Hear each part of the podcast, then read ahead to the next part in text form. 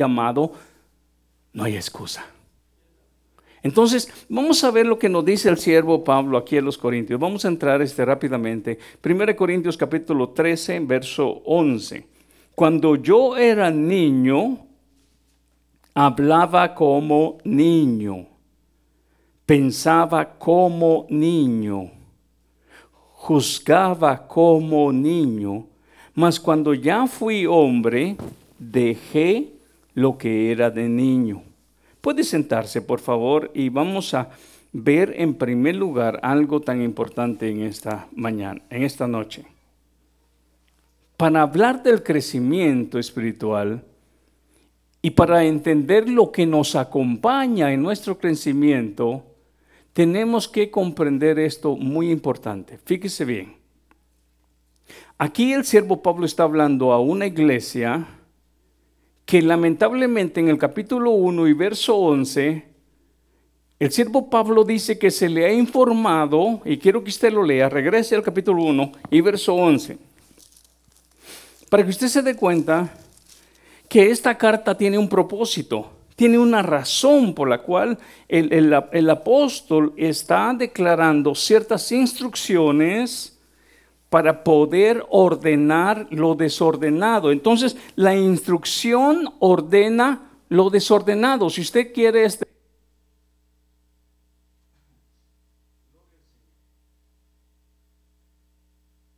quiere anotar esta parte, que la instrucción ordena lo, lo, que está desordenado, este es un buen punto, porque eso es lo que el siervo Pablo este, va a enfocar en esta epístola.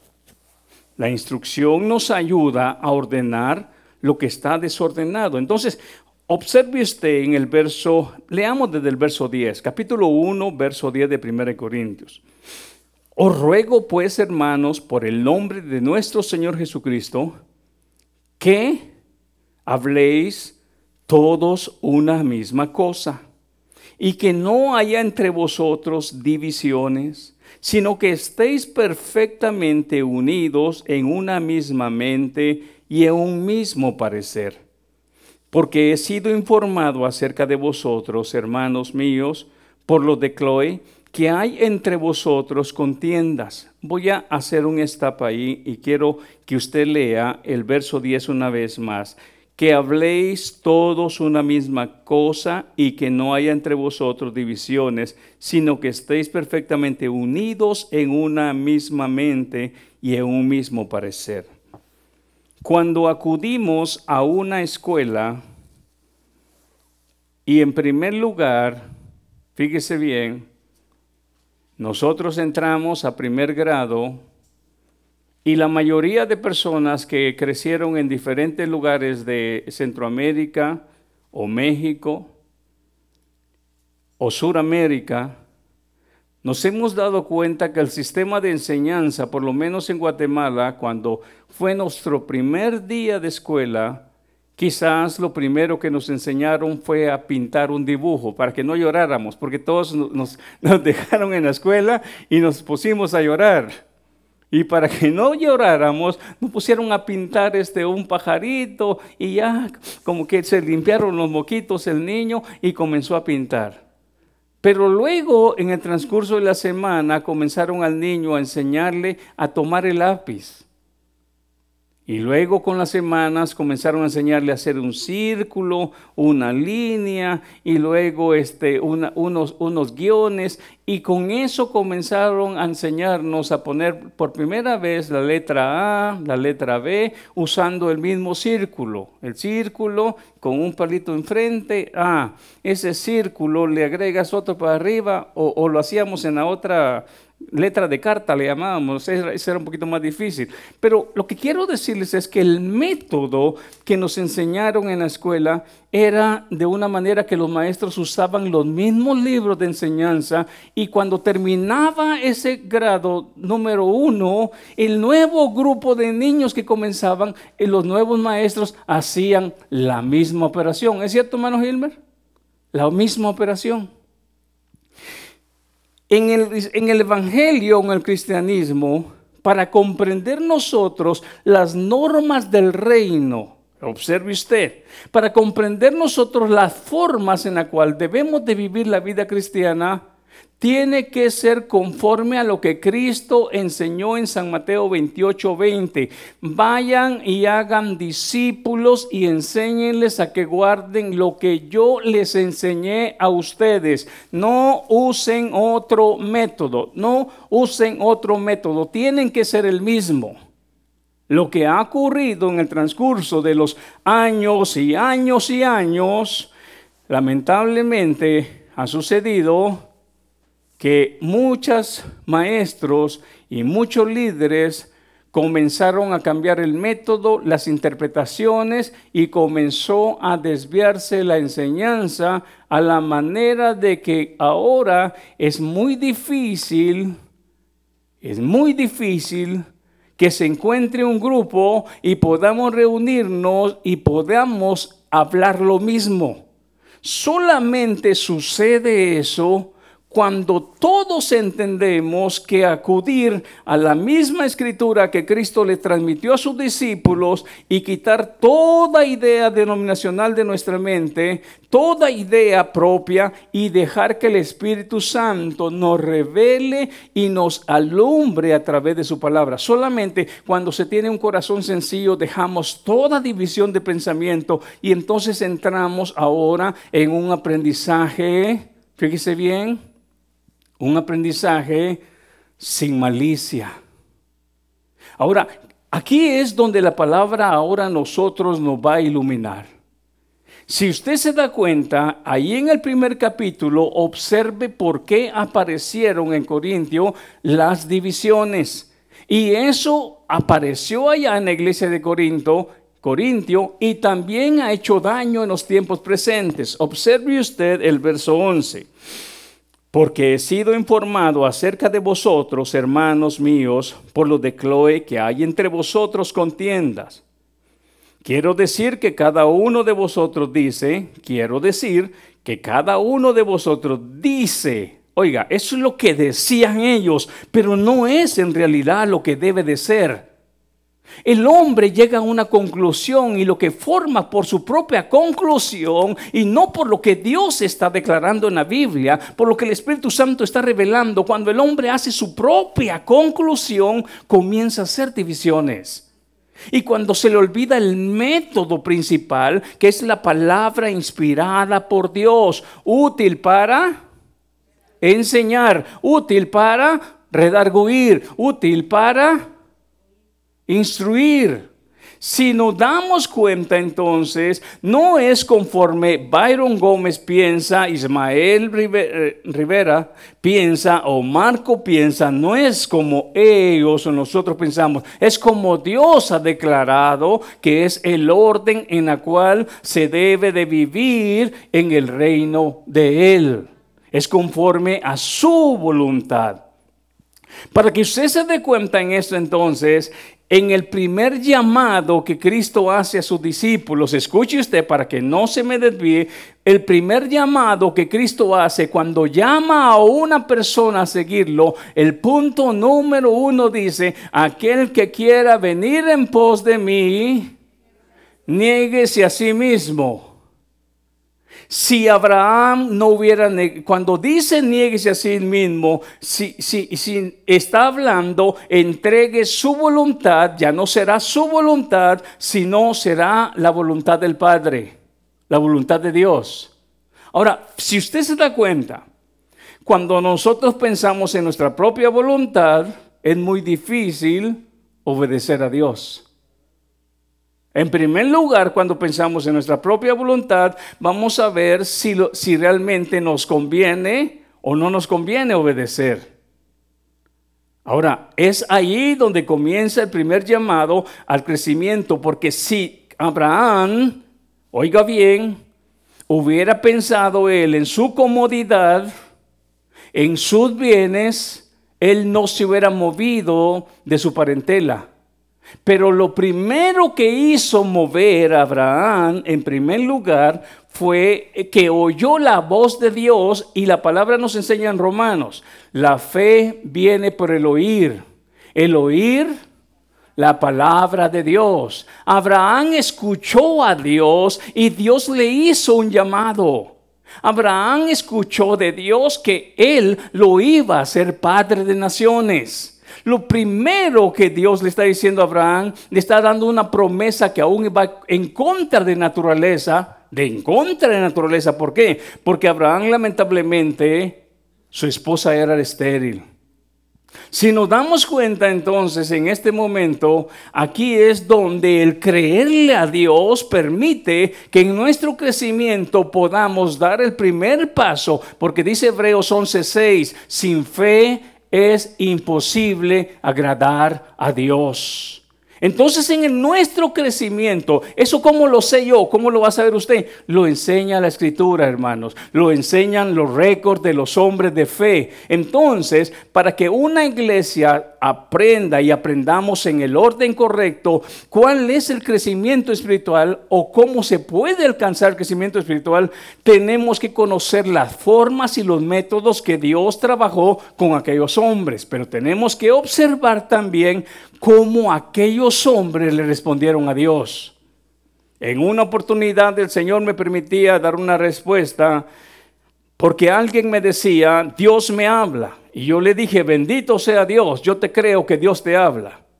Pero lo importante no es cuánto Dios habla, aunque es hermoso. Lo importante es cuánto de lo que Dios habla se está obedeciendo. Óigame usted.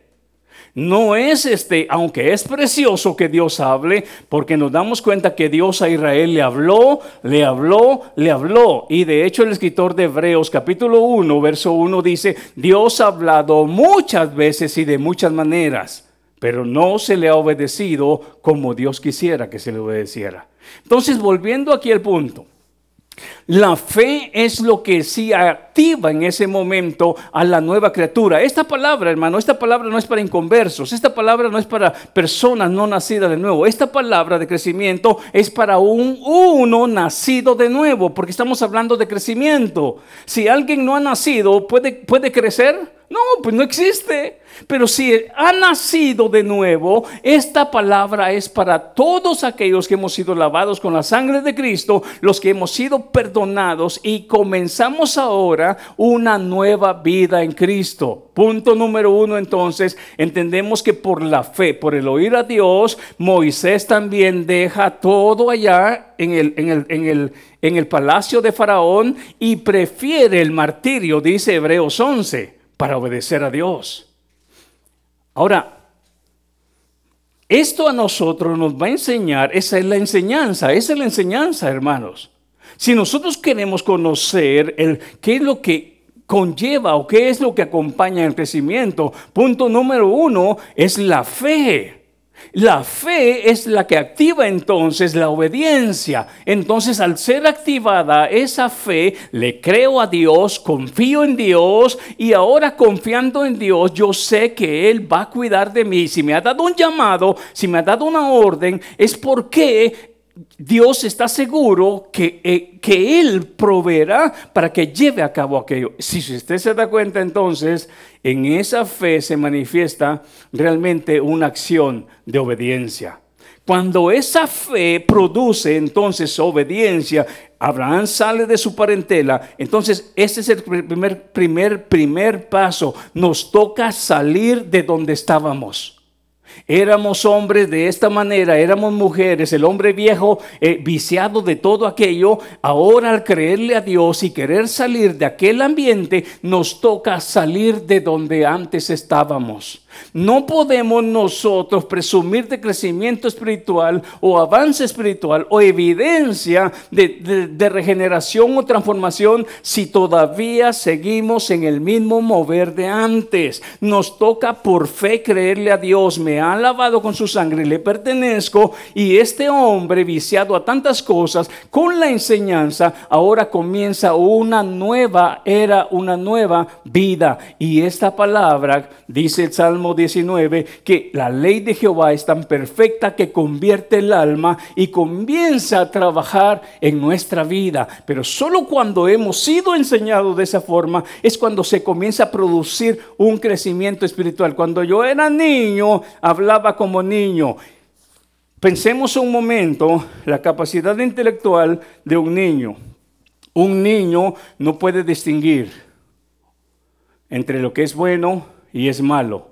¿Sí o no? ¿Sí o no? Uno de los problemas por la cual la iglesia de Corintio estaba en divisiones y unos decían yo soy de Cefa, yo soy de Pablo y otro de Apolos es porque ellos, dice el capítulo 3, no puedo tratarlos como maduros sino como niños. Al estar ellos en esa inmadurez de conocimiento no podían distinguir que lo que estaban haciendo no era agradable a Dios, estaban cayendo en división. Y aquí en el 10 dice manténganse en una misma mente pero ¿cómo se puede alcanzar a llegar al grado de estar en una sola mente, en un mismo sentir y un mismo parecer? Solo cuando todos aprendemos a ver hacia el mismo objetivo, a la misma enseñanza, al mismo proceso que Dios hizo con aquellos hombres de fe en Hebreos 11, solamente cuando entendemos la enseñanza de Cristo podemos entrar todos a una mente y un parecer y es ahí donde podemos unirnos. Pero fíjese bien, hay algo muy importante. Si usted se da cuenta, aquí menciona el siervo este problema, pero si nos damos cuenta y pensamos, hermanos, en un niño, hablaba como niño, pensaba como niño y actuaba como niño. Cuando usted ha alcanzado cierta madurez espiritual o cierta madurez ahora en su, en su edad adulta, usted puede distinguir cuando un viejo de su edad todavía está actuando como uno de 15 años. ¿Sí, sí, me, sí, me, sí me doy a entender? Porque se hace manifiesto en nuestra humanidad que hay muchos que cumplen años, pero no maduran. Y hay jóvenes que llegan a 15 años o 18 años y están pensando tan maduramente como uno de 50.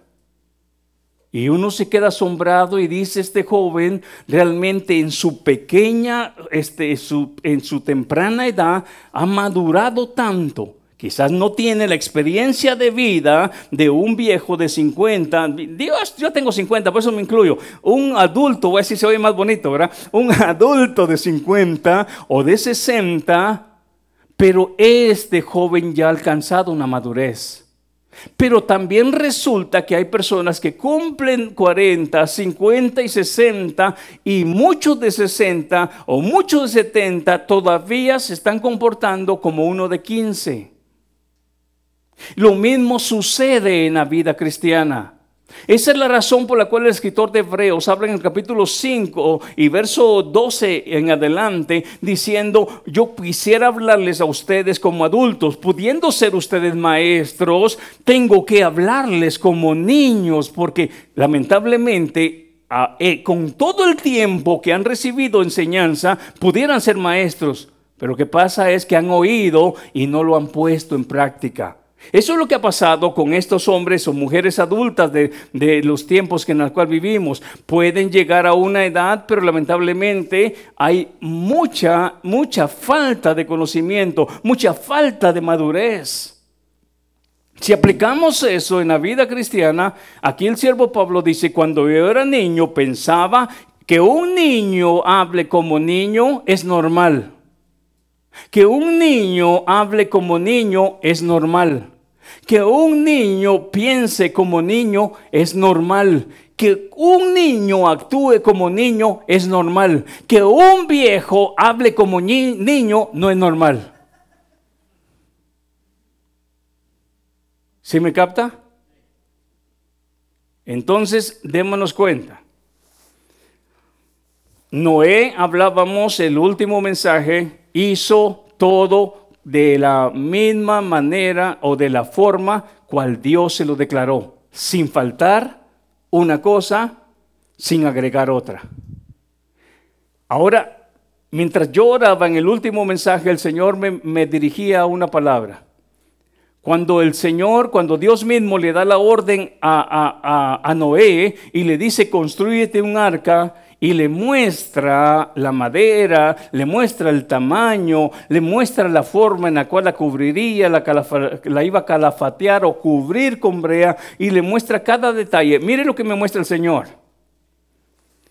Todas esas indicaciones de ese plano iban a servir para que cuando esa barca esa barca estuviera siendo azotada con las olas y el agua y el viento en, el, el diluvio, esa arca no se destruyera, no se hundiera. En otras palabras, todos los detalles que estaba dando Dios a Noé de aquella arca era porque eso iba a ser a prueba de diluvio.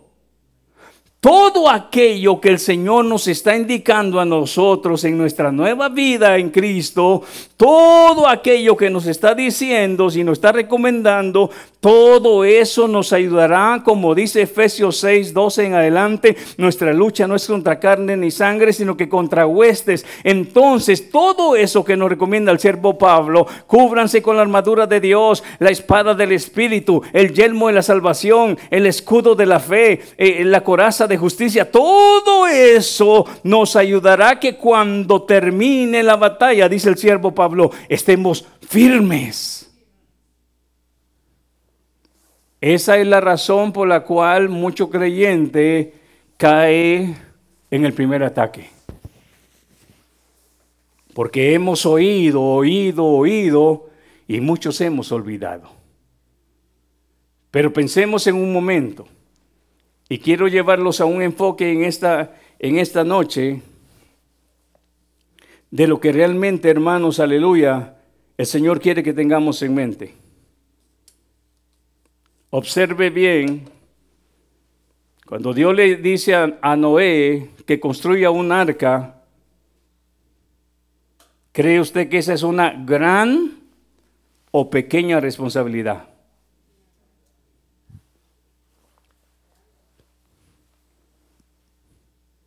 Primero Noé le creó a Dios. En ese tiempo no llovía. En ese tiempo, cuando usted lee la escritura en Génesis, dice que subía un vapor que hacía conservar la hierba y, la plantación de aquel tiempo. El oír que Dios está diciendo que va a haber un diluvio, no estamos hablando de un aguacerito o una, una llovizna. Estamos hablando de cantidades que donde Noé iba a construir el arca, iba a levantarse. Entonces creerle a Dios aquello que en ese tiempo era una locura o parecía una locura, es tener fe. Entonces creerle a Dios, eso es lo que el siervo Pablo declaraba y decía que el Evangelio para muchos es locura. Y sabe que sí, porque es lo inconcebible a nuestra mente humana. Y hay algo que el Señor me, ministraba hoy, mientras este, el Señor me permitía, hermanos, este, ir este, a hacer una oración por mi hermano este, Armando. Lamentablemente no pude entrar, de hecho aquí traigo mi, mi, ¿cómo se llama?, de brazalete. Quise entrar, pero no, no me dejaron. Pero mientras hablaba con él, yo oré al Señor y le dije Señor, dame una palabra. Y cuando el Señor este, me dirigía, me dirigía a aquel momento donde Dios le dice a Moisés, cuando ellos estaban a la puerta del desierto, Dios le dice, no, no, no, regrésate, regrésate y, y, y, y ponte, y regrésate y ponte acá. Y se metió como en un golfo. Frente a ellos, entonces ahora estaba el mar estaba el desierto y tras ellos estaba el ejército. Y lo, entonces cuando ellos vieron que el ejército venía, digo, Dios, y comenzaron a clamar, Éxodo 14, si ustedes lo quieren poner en su, en su Biblia, Éxodo 14, ahí está la historia. Y ellos dijeron que no habían sepulcros, Moisés, me hubieras dejado morir allá. Pero Dios ahí me mostró algo. Cuando estás en medio de una encrucijada, cuando tus ojos están viendo un mar, un desierto y los enemigos que te van a matar, Dios va a usar algo insignificante para mostrar una proeza. ¿Qué es significante? Dios le dice a, a Moisés, toca, toca con tu vara el agua. ¿Quién se iba a imaginar que ahí estaría la salvación de los hebreos? Entonces en nuestro caminar con Dios y nuestro crecimiento con Dios nos damos cuenta que allá donde el enemigo ya celebró su victoria, donde él menos espera, ahí está su caída. Eh, le voy a poner otro ejemplo que el Señor me dirigía. Este Goliat había celebrado y dijo, "Daré tus carnes a las aves", le dijo a David. Él ya estaba celebrando su victoria sin darse cuenta que ese día perdería la cabeza. Y, no porque se enojó, él se la cortaron. Decapitado. El enemigo pensó y el enemigo mismo hizo fiesta. Si nos damos cuenta, al llevar a Cristo a la cruz, el enemigo pensó tener una victoria. Sin darse cuenta que aquel día se cumplía Génesis 3.15. ¿Qué decía Génesis 3.15, hermano Gilmar? La simiente de la mujer tu simiente, le dijo a la serpiente, herirá, herirá en el carcañal, pero la simiente de la mujer te herirá en la cabeza. Ese día y en ese momento, esa herida o ese momento de crucifixión en Cristo fue como una herida en el carcañal, pero al enemigo fue una herida mortal. Entonces, al caminar con Dios, muchas veces usted se va a dar cuenta que a veces pensamos que las puertas se nos cerraron, pero cuando le creemos a Dios, allá donde miramos, como dijo el salmista David, aunque ande en valle de sombra, cuando miramos que todo, todo se está cerrando, todo se está oscureciendo, dice Dios aquí, yo te voy a mostrar. Y ahí es donde aprendemos a crecer espiritualmente y entendemos que nuestra dependencia en Dios es lo que más nos conviene.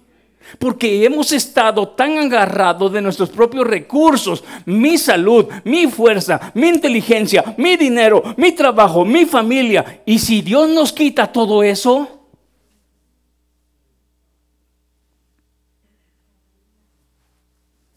es ahí donde el, mismo siervo Pablo aprendió en su madurez a decir esto. En todo he sido enseñado. ¿Se acuerda la enseñanza? Una vez más, la instrucción. La enseñanza es la que nos hace fuertes y nos capacita en nuestro crecer espiritual. Y el servo Pablo a los filipenses, el capítulo 4, verso 12 en el 11 en adelante, dice, he sido enseñado a vivir en abundancia y también en escasez. En todo he sido enseñado. Y luego el, el verso 13 dice, todo lo puedo en Cristo que me fortalece. Entonces, hermano, medio mundo repite ese verso. Pero le preguntamos, ¿has sido enseñado a darle gracias a Dios cuando todo está frente a tus ojos mal? Cuando no hay trabajo, cuando no hay salud, cuando no hay familia, y, podremos llegar al grado de, entender lo que el salmista dijo, aunque mi padre y mi madre me dejaren con todo y eso Jehová, Él me va a recoger. ¿Y qué es lo que dijo también este, eh, eh, este joven fui y he envejecido, pero no he visto justo desamparado ni su simiente que mendigue pan? Eso se llama un hombre que ha visto la vida caminando con Dios y ha crecido en fe, ha crecido en confianza. Entonces, mire hermano, cuando pensamos en esto, aquí es donde vamos a, entender algo tan hermoso en la cual podemos nosotros este, darnos cuenta. Y preguntaba al principio, ¿fue entonces una gran responsabilidad o una pequeña responsabilidad que Dios puso en la mano de Noé? Fue una grande, dijeron ustedes, ¿verdad? Ahora, pensemos en algo.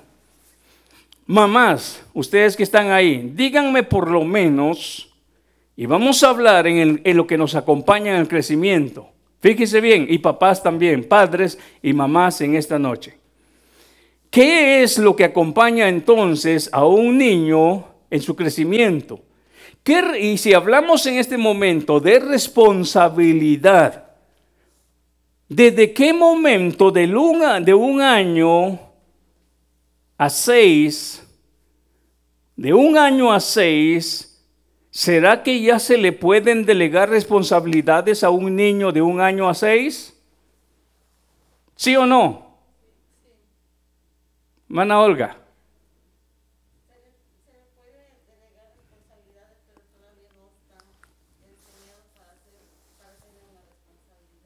Ahora, fíjese bien, piénselo bien.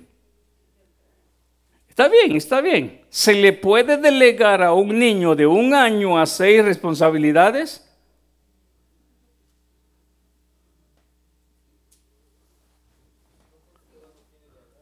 Dice el hermano, no, porque todavía no tiene la edad. Bueno.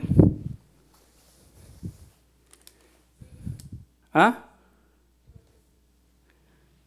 Fíjese bien. Niño Ismael, ven para acá, vamos a jugar. ¿Ven? Vení. Ok, ok, fíjese bien. Y ahí viene el niño Ismael. Juega con mi carrito.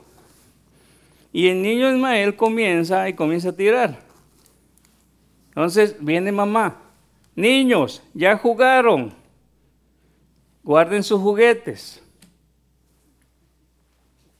¿Será una responsabilidad esa? Porque recuérdese que la enseñanza, al dar enseñanza, comienza también esa responsabilidad, pero esa responsabilidad es parte de una disciplina que se comienza a enseñar, ¿es cierto? Se necesita enseñar. Pero ahí, ahí es donde vemos. De un año a seis años hablábamos. De un año a seis años, por eso, oh, de un año pues sabemos que lo que van a hacer es tirarnos de vuelta el, el carrito. Pero ya un niño de tres años ya sabe tomar esto y ponerlo allá. ¿Mm? Ya cuando aprendió, entonces él juega y pone su carrito de vuelta. La edad tiene que ver con mucho. Bueno, gracias hermano niño Ismael. bueno, ellos todavía no saben ir al baño. Uno de papá lo lleva al baño, pero uno quiere que lleguen hasta los 15 años uno llevándolo al baño. ¿Sí, me está usted comprendiendo? Les enseña a uno a que puedan levantarse e ir al baño y hacer pipí. ¿Sí o no? Si nosotros no le enseñamos esas responsabilidades que le corresponden a ellos, ellos van a llegar a 12 años y todavía orinándose en la cama.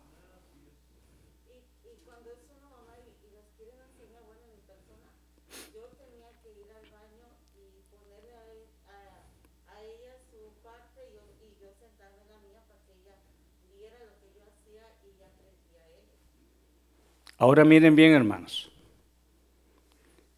Más adelante vamos a hablar de lo que a una enseñanza, a una instrucción bien organizada, vienen a fortalecer los dones del Espíritu. Porque los dones del Espíritu son para provecho en la iglesia. Lamentablemente en la iglesia de Corintio era una iglesia llena de dones, pero habían caído en un bache donde que se quedaron atorados. Y solo hasta cuando ellos fueron instruidos, ya usted cuando lee la carta número 2, dice, aunque mi palabra fue un poco fuerte y les entristecí, me he dado cuenta que han aprendido.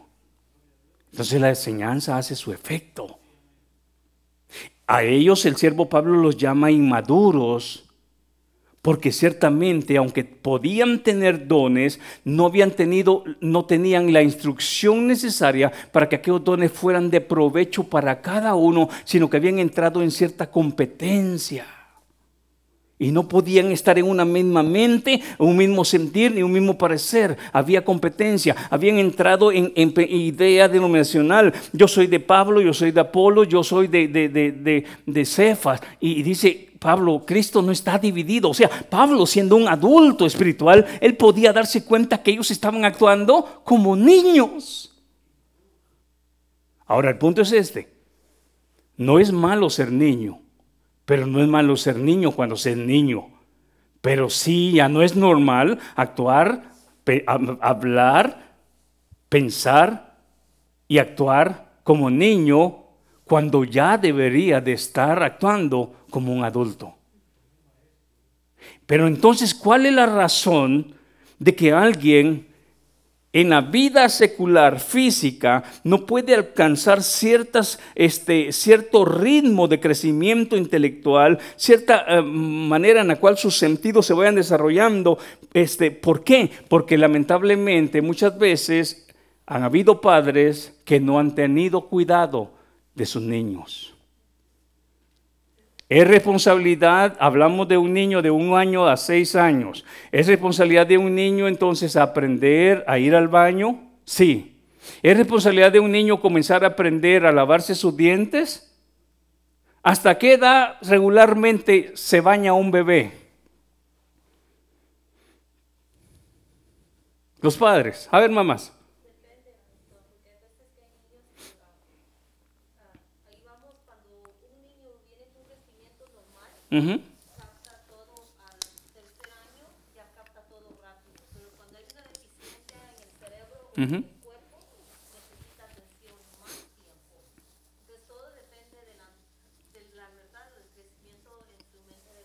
todo es normal.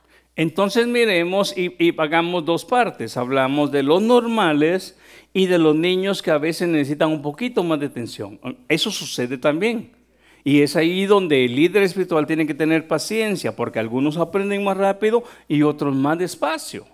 Es cierto, pero se puede calificar cuando uno distingue, porque a unos maestros en la escuela distinguen cuando un niño no tiene la capacidad y otros aprenden rápido y otros les cuesta más, es cierto, pero estamos viendo que ellos entran dentro de un cuadro que hay algo que, les, que no es normal que tienen cierta este, eh, eh, eh, capacidad de, de, captar, de oír, entonces este, se les comienza a dar este, figuras, se les comienzan a tratar con otros métodos para que ellos comiencen a captar lo que se está enseñando. Entonces, pero pongamos en lo normal, digamos, decía mi hermana, tres años, pero lo que quiero pasar es que lleguen a una edad donde ya ellos comienzan a bañarse por sí mismos, ya la mamá nomás los está este, observando.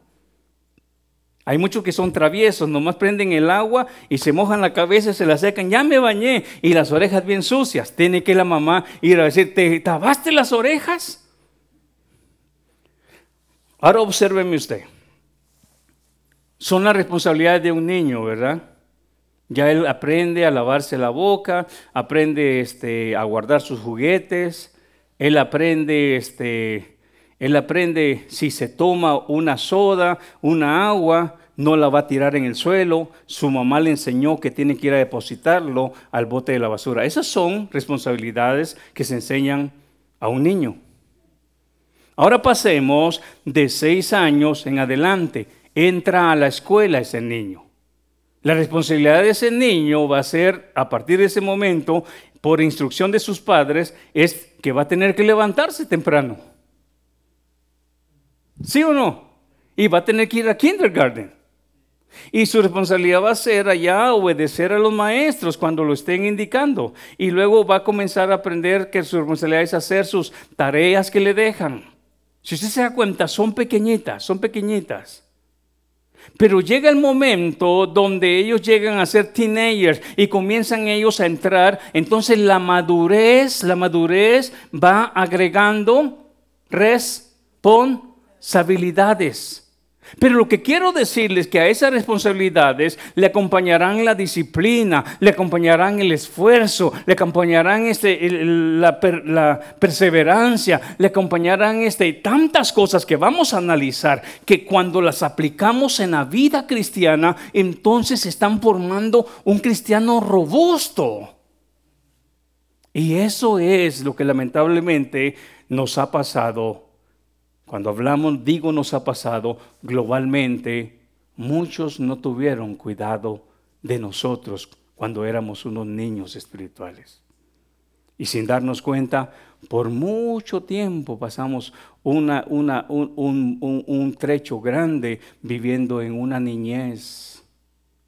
Pero bendito sea Dios, que todo tiene su tiempo Dios comenzó a tratar en diferentes maneras. Y aunque usted no se da cuenta, usted ya ha crecido y usted se da cuenta y el Señor le ha permitido crecer. Pero pensemos en este, en este método de lo que estamos hablando. Cuando hablamos ya de un teenager, entonces él comienza a tener diferentes responsabilidades. Entonces el crecimiento conlleva responsabilidades más grandes. Ya este jovencito llega a sus 15 eh, años y medio y él ya quiere manejar. Entonces la responsabilidad es que tiene que ir a la escuela, y tiene que aprender a conducir y tiene que sacar una licencia si quiere tener el privilegio de, de manejar.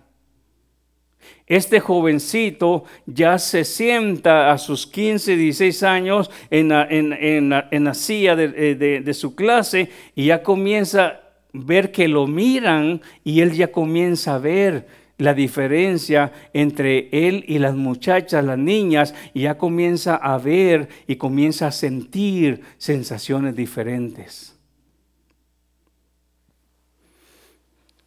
Pero este niño, como tiene un padre y una madre, el padre le va a recomendar, si tiene 15 años, concéntrate en tu escuela, que habrá tiempo para esto. Algunos no hicieron caso.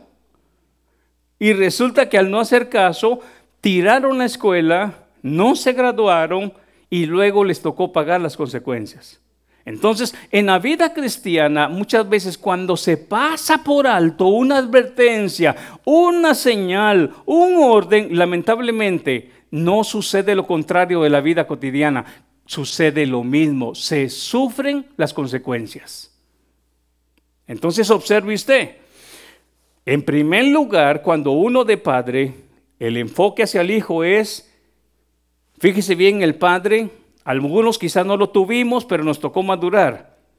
Cuando maduramos entendimos, quizás esto no lo recibí mi padre, pero el Señor me permitió entenderlo. Quizás nosotros fuimos personas que nuestros padres no nos enseñaron a planificar, Quizás nosotros fuimos, eh, cuando digo planificar es hacer planes, planes a corto y a largo plazo. Quizás nuestros padres no fueron así. Quizás este, nuestros padres no tuvieron ciertas metas, nosotros estamos aprendiendo. Si usted se da cuenta, ya el joven cuando este, comienza a crecer, comienza a desarrollar esos sentidos. Lo mismo sucede en la vida espiritual comienzan a desarrollarse sus sentidos espirituales, en la cual ya puede ir conociendo y percibiendo más el mundo en la cual está viviendo. Lo mismo es en la vida cristiana. Si usted se da cuenta, uno de los últimos este, mensajes que dimos fue hasta que todos lleguemos a tener la capacidad de comprender y seamos capaces de conocer el amor de Dios. Entonces, todo eso nos va a permitir en nuestro caminar conocer, aprender, este, madurar. Pero no podemos solamente con la intención de decir, yo quiero crecer, yo quiero madurar. No, nos tendrán que acompañar ciertas virtudes, como por ejemplo, hay una de ellas que muchas veces se olvida. Una persona, un joven, se le tiene que enseñar, si su clase comienza a la una, este joven tiene que aprender lo que se llama puntualidad. No puede llegar a la una veinte o a la una y media. Entonces, en la vida espiritual, en la vida de responsabilidad con Dios, todos esos detalles tienen que acompañarle a un buen crecimiento, a un buen que este, eh, a una buen este, caminar a la madurez. Si eso no nos acompaña, lamentablemente no podremos caminar por mucho trecho, por mucho tiempo, un trecho. Ahora, fíjese bien. Llega el momento donde la señorita o el joven ya comienza este, a sentir este, sensaciones este, diferentes en, su corazón, en sus sentimientos, y comienza a enamorarse este joven o esta jovencita de un joven. ¿Qué le aconsejaría a usted, hermano Marcos? ¿Ah? Escuela primero. Ahora observe usted. Yo me recuerdo, y voy a volver yo a, mi, a mis edades este, de joven, yo me recuerdo que cuando era jovencito y por primera vez este, comencé a pensar esto, me di cuenta que el casarse era un compromiso aún más grande. Y yo por mucho tiempo ni pasaba por mi mente casarme. Hasta que llegué a los 23 años, tenía la madurez de entender que al casarme yo no quería, yo vivía con mi hermana y cuando entendí, dije, yo quiero tener mi propio apartamento y aunque sea una camita, y sabe qué hermano, les, digo esto, que el día que me casé y cuando este, llevé a mi esposa, yo había agarrado el dinero de mis taxes, compré una camita con un buró chiquito, una mesa de 5 dólares, no tenía sillón, no tenía nada. Este, lo que quiero decirles es que entendí la responsabilidad de estar casado. Entonces, si usted se da cuenta, Todo eso un padre tiene que influírselo a su hijo o a su hija porque son responsabilidades que mañana va a tener. Si un hijo no comprende que el casarse conlleva, ahora crece más la responsabilidad. ¿Cuál es la responsabilidad de un hombre casado, de un padre? Mantener a su hijo, a sus hijos, proveer para la familia. La esposa es nuestra ayuda idónea. La responsabilidad de pagar el, pago de renta no es de ella. Aquí en Estados Unidos se ha hecho half and half, pero bíblicamente, bíblicamente, en serio, la, la responsabilidad es de nosotros los hombres. La esposa es una ayuda a nuestra economía. Pero la responsabilidad es nuestra, hermano Luis Orozco. La responsabilidad es nuestra, hermano, hermano José. Entonces, pero si ese niño no aprendió a tener responsabilidades del 1 al 6, del 8 al 12, del 12 al 18, del 18 al 25, hoy es un hombre casado, ¿va a poder entender lo que significa responsabilidad? No. Entonces un joven tiene que entender primero mi escuela, o si voy a enamorarme, tengo que entender que tarde o temprano me voy a casar. Y sabe usted que en este país y también en los nuestros ha sucedido un gran error.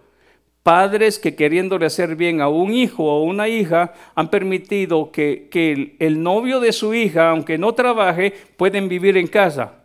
Suegros manteniendo a dos araganes que no aprendieron responsabilidad y el día de mañana van a tener hijos, la pregunta es, ¿qué le van a transmitir a ellos si ellos no aprendieron a ser responsables?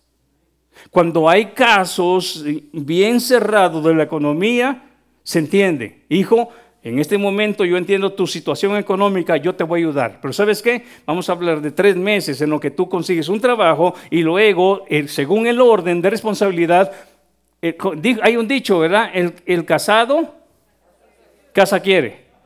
Y sabe qué, hermano, cuando uno se casa, aunque, aunque como dijimos y decía mi abuela, aunque comas tortilla con sal, pero tú y tu esposa los únicos que van a saber.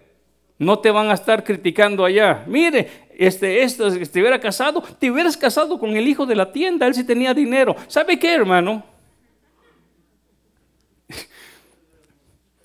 Aunque sea pasar momentos difíciles, pero en nuestro propio nidito.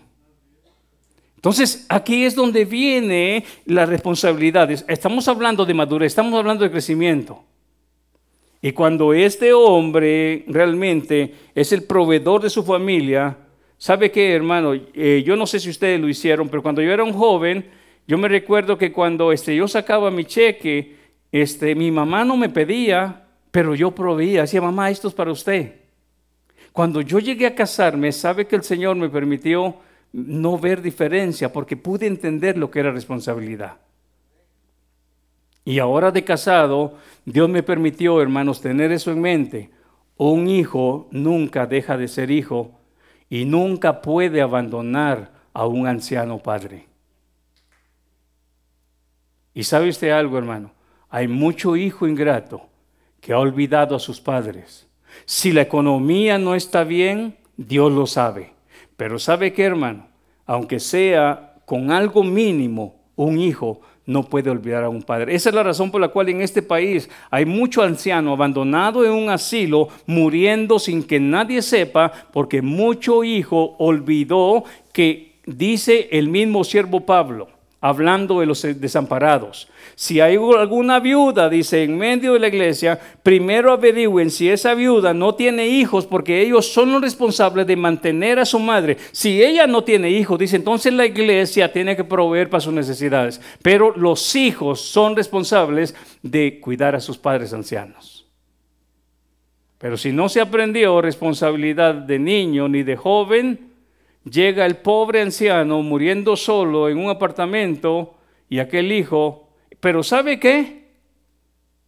Pero hay tanta gente que está espiritualmente, en su mente bien, y tiene a unos ancianos muriendo de hambre en un país donde ellos no se están acordando.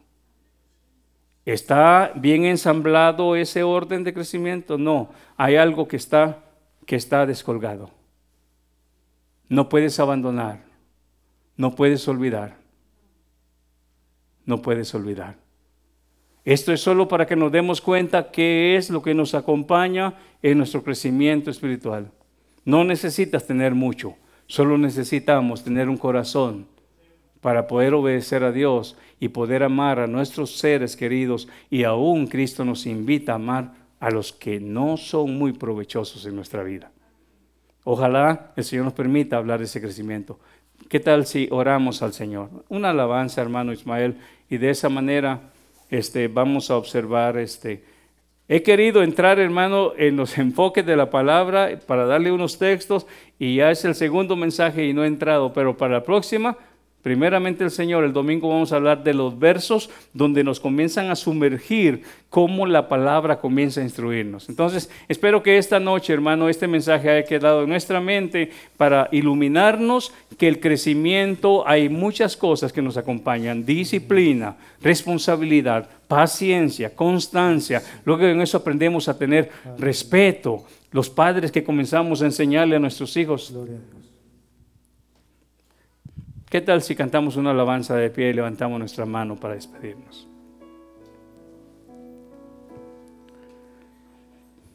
Quizás nuestros padres no nos enseñaron a perdonar, pero ahora nuestro Padre Celestial nos está enseñando a perdonar. Quizás nuestros padres no nos enseñaron a tener, como predicó mi hermano eh, Andresito hace no mucho, ese afecto, ese afecto natural. Pero hoy en Cristo vamos a aprender a tener ese afecto fraternal, ese amor fraternal entre familia, amigos, hermanos.